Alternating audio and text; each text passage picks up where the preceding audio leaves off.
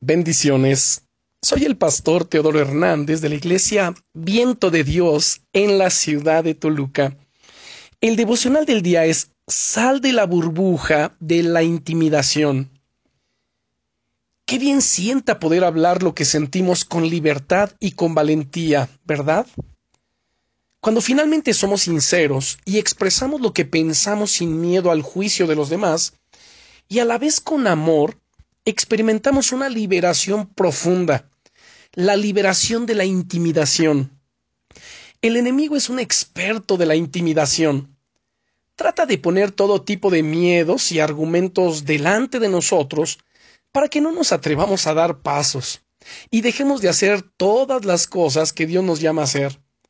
Nos encarcela en las prisiones del temor y del qué dirán, y desde ahí trata de controlar nuestra vida podemos ver que Esteban no tenía ese problema, o que si lo había tenido en el pasado, había conseguido superarlo. De hecho, cuando debía hablar en su defensa ante el concilio, no tuvo miedo de apuntar al problema que tenían que tenían los que se habían juntado para juzgarle y de hablar claramente de su dureza de corazón. Tal es así que la Biblia dice en Hechos capítulo 7 y versículo 54 que los judíos al escucharle se enfurecían en sus corazones y crujían los dientes contra él. Sí, es verdad.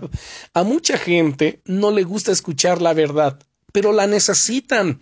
Y compartirla con ellos es el mayor acto de amor que podemos hacer hacia ellos, aunque no lo entiendan.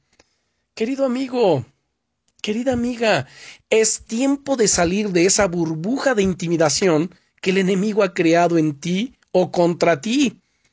Es verdad que nunca es fácil pinchar esa burbuja y que el enemigo tratará de crear más tensiones, discusiones y situaciones complicadas con la idea de desgastarte y de hacerte sentir culpable.